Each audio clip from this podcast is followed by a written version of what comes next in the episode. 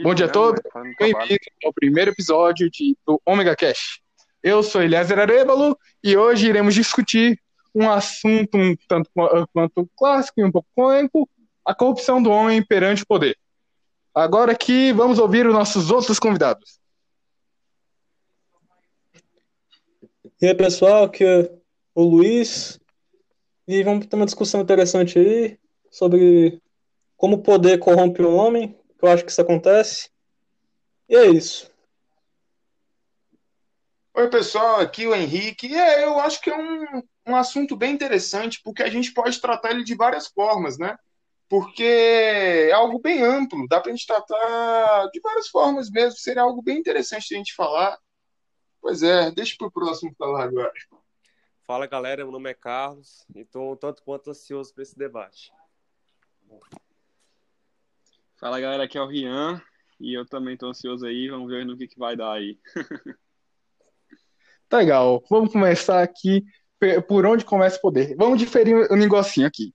O poder, ele corrompe absolutamente em todas as hipóteses ou tem ressalvas? Por exemplo, alguém que, que simplesmente ganha o poder do nada, ou alguém que é, busca o poder desde sempre. O que vocês acham? Eu, particularmente, eu acho que se a pessoa ela conquistou esse poder, normalmente ela não vai ser corrompida que ela teve um trabalho de conquistar ele. E, por exemplo, o que pode corromper ela é o medo da perca desse poder.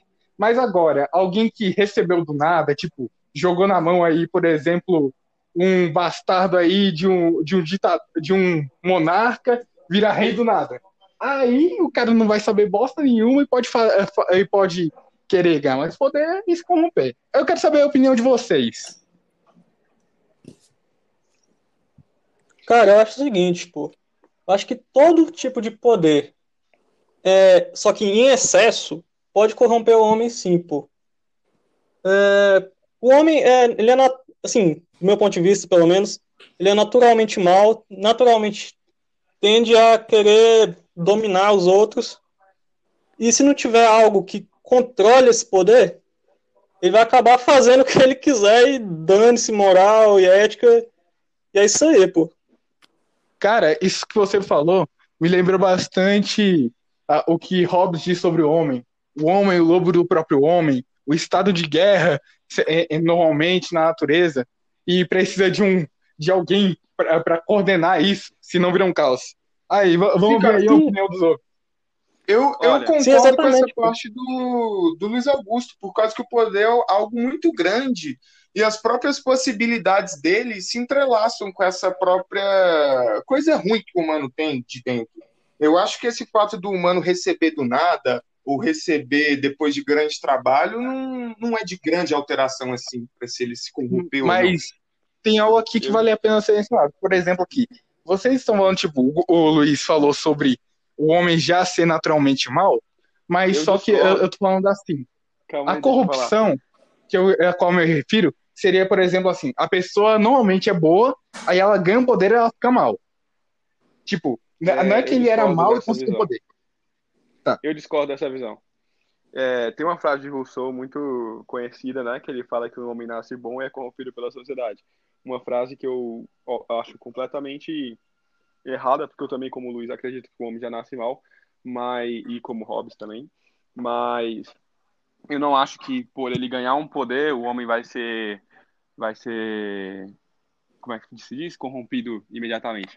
Eu acho que é uma atitude individual, não é algo coletivo, não é algo cultural ou então inerente no ser humano. O ser humano se corrompe porque ele quer se corromper, recebendo poder ou não, entende? Poder ou não. A gente Sim. pode pegar, sei lá, Robespierre. Robespierre fez a Revolução Francesa e ele se corrompeu. No final, ele começou a matar os próprios amigos dele. O, o Robespierre fez a guilhotina, começou a matar a galera tudinho lá. Né? Ele começou a atuar do mesmo jeito que os outros reis, os outros monarcas atuavam. Mas a gente pega outro exemplo, por exemplo, é o George Cromwell. Acho que é Cromwell que fala, não sei pronunciar o nome dele direito. Sim, é George Cromwell. um cara que subiu subiu ao poder na Inglaterra e ele fez um ótimo reinado, porque ele não visou só o, a visão dele, ele não mudou. Ele não se corrompeu, essa é a palavra. Ele começou a cuidar do povo e foi tipo um dos melhores reis que a Inglaterra já teve. Fez aquele ato de navegação e tal, um bocado de coisa que foi bom para o povo, não só para ele.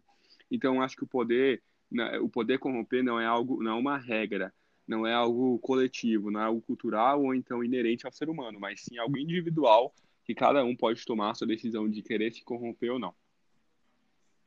Eu acho que é assim, o cara que ele vai, que ele tá conquistando poder, ele já, te, já tem, por exemplo, na maioria das vezes, ele já tem assim o seguinte, ele pensando, bom, eu estou disposto a fazer isso para conseguir o poder.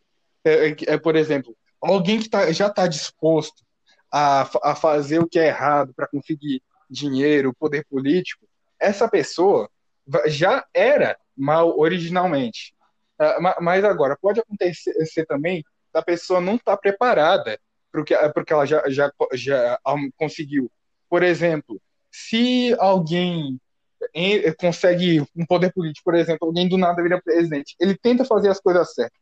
Só que, só que um sistema, por exemplo, um sistema corrupto já, que, que impede isso, é, pode fazer com que ele acabe se aliando a pessoas corruptas e a fazer muita bosta. Eu acho que para falar sobre sistema corrupto, a gente tem que entender o que é uma corrupção. O que é corrupção para você? Bom, corrupção para mim Porque, tipo, é, algo é para quando... mim, algo para mim que pode ser corrupção, ou então uma corrupção pelo poder, é algo que, por exemplo, para Maquiavel não é uma corrupção, mas sim um, uma atitude certa para poder preservar o poder. Entende? É aquela história do leão e da raposa, né? Uhum. Qual a história é essa do leão e da raposa para você indicar para os nossos amigos ouvintes? é porque Maquiavel dizia que você tinha que ser forte como uma raposa, ou como uma raposa, ó. Tinha que ser forte como leão, mão firme, mas tinha que ser esperto como uma raposa. O, o leão, ele é forte, é grande, mas ele pode ser pego por um laço. Já a raposa não, porque a raposa é mais esperta que ele. Então, para Maquiavel, você tinha que preservar seu poder, mas você tinha que cuidar do povo para que o povo continuasse gostando de você. Mas quando fosse necessário, você tinha que ter a mão firme. Não que eu concorde com Maquiavel, mas estou falando que quando a gente fala sobre corrupção, algumas coisas são corruptas para algumas pessoas e outras não. Por exemplo, para Maquiavel, quase nada era corrupto se fosse se fosse necessário para manter o príncipe no poder. Entende? É isso que ele fala no, no livro dele, O Príncipe de Maquiavel. Eu, príncipe, eu, né? é... O livro é de Maquiavel. Mas Cara, eu... é isso aí. Fala aí. Eu conceituo corrupção muito mais pelo ideal de Aristóteles. Quando ele foi dividir as, a, a, os tipos de governo, ele deu a versão ideal e a versão corrompida. A qual a versão corrompida é quando o governante se importa mais consigo mesmo do que com a, o seu povo. Por exemplo, quando ele começa a roubar, quando ele começa a, a permitir o roubo, essas coisas, com, com, o intuito de favorecer ele. Sim, sim, sim. Entendi. Cara, só uma pergunta. Tem um, um, um modelo de governo que eu acho super interessante, né? Que é a aristocracia. Mas é muito engraçado falar sobre corrupção de poder usando a aristocracia, né?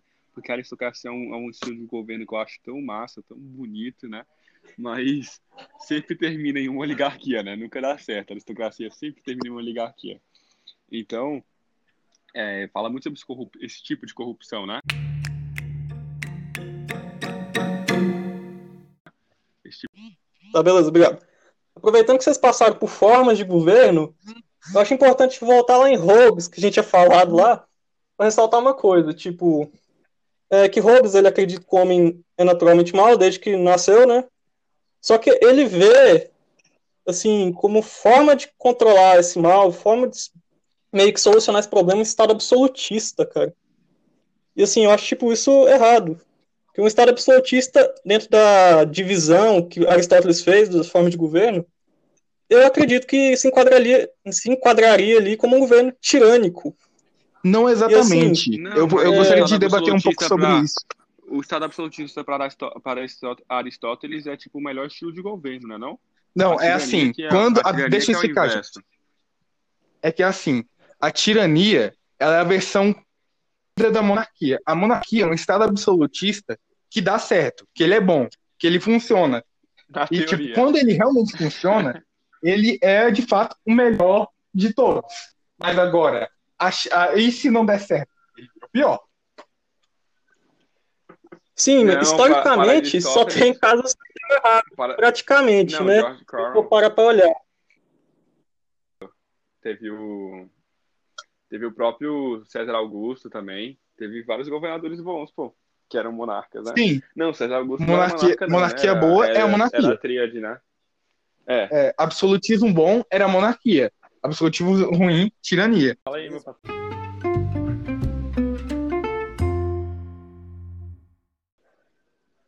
Peraí, o que eu. Eu posso falar aqui ou o Carlos ainda Ah, tá falando? Não, pode falar, Rio, pode falar. Ô, Henrique, Ah, ok, fala que eu sigo seu Eu acho raciocínio. interessante. Achei interessante isso que o Luiz citou. Acho que foi de Hobbes, né? Do, do estilo de governo que ele acreditava. Que eu acho que até faz sentido essa ideia ser criada dentro da cabeça do ser humano. Porque se o ser humano é ruim, precisaria realmente de algo para segurar ele, que seria o governo tirano. Mas já é meio errada, né? Isso aí, por causa que um governo tirano não ia conseguir consertar as coisas direito. Só tentando tentar pegar essa parte. Um adentrozinho. Hobbes é, quer exatamente falar? um governo tirânico, mas absoluto. Por exemplo, uma monarquia absolutista, ela pode ser boa, mas também não- e pode ser uma monarquia que é definida como Aristóteles, a melhor de todos. Mas agora, quando ele o monarca pensar só em si mesmo, ah, como por exemplo, usar o dinheiro para fazer coisas de má índole, possamos assim dizer, por Comprar um exemplo, usar o título de Comprar um monarca para ficar um triplex, ficar iludindo as pessoas com certas coisinhas, né? tipo, Isso um a gente categoriza como tirania. Ah, Outra coisa também que eu tava pensando aqui é por causa que quando a gente fala poder, pode ser um pouco mais amplo. Vocês acham que isso pode se encaixar da corrupção do homem perante o poder? Não só dentro da política governamental, vocês acreditam que dá para pegar em outra coisa? Claro, Bom. status, pô. Status. Status não é política. O cara pode ter É. status de achar melhor que os outros. Totalmente. Verdade. Isso a gente vê nas, isso, isso a gente vê nas instituições, né? A gente vê na igreja, a gente vê na escola, a gente vê na, E no dia a na- dia, no né? Em vários lugares. Isso, no, no dia a dia, os cargos de trabalho, entendeu? Aí entra tudo, né? Aí vem O dinheiro também, né? Exatamente. O dinheiro, com com dinheiro. certeza. Mexe com dinheiro essas É. coisas. Uhum. Cara, eh, vamos, um exemplo aqui que eu quero puxar um pouco é o da Igreja na Idade Média. Que, eh, tipo, a gente sabe muito bem do que aconteceu na Igreja na Idade Média, que ela, eh, que ela governava toda a Europa praticamente, mas a gente pouco se fala muito sobre o contexto de como isso ocorreu. Basicamente, o cristianismo su- surgiu como uma a religião, assim como várias outras, e acabou conver- convertendo alguns líderes políticos de Roma. Aí, então, quando aconteceu a queda de Roma, por N motivos que não são necessários falar aqui, aí, então, a igreja foi a única instituição, ba- basicamente, Instituição. realmente sólida, que, te- que ainda conseguia coordenar o povo. Aí, então, a igreja, ela tomou um pouco, Que sobreviveu, É, né? ela tomou um pouco esse, esse lado de governo, de ordem, porque ela fo- foi, o resquício do, do, do Império Romano. Ela foi o resquício de ordem, foi a única coisa. E isso ligava praticamente toda a Europa, que, é, que o Império Romano praticamente foi toda a Europa. Um outro exemplo aqui que eu gostaria de dar também. É, não real, mas tipo, mundo da ficção e tal. É, é a anime, né? Na verdade, Death Note, né, mano? Já falou bastante disso, Note, mas ele ilustra perfeitamente como o poder pode corromper o homem. Vocês não acham?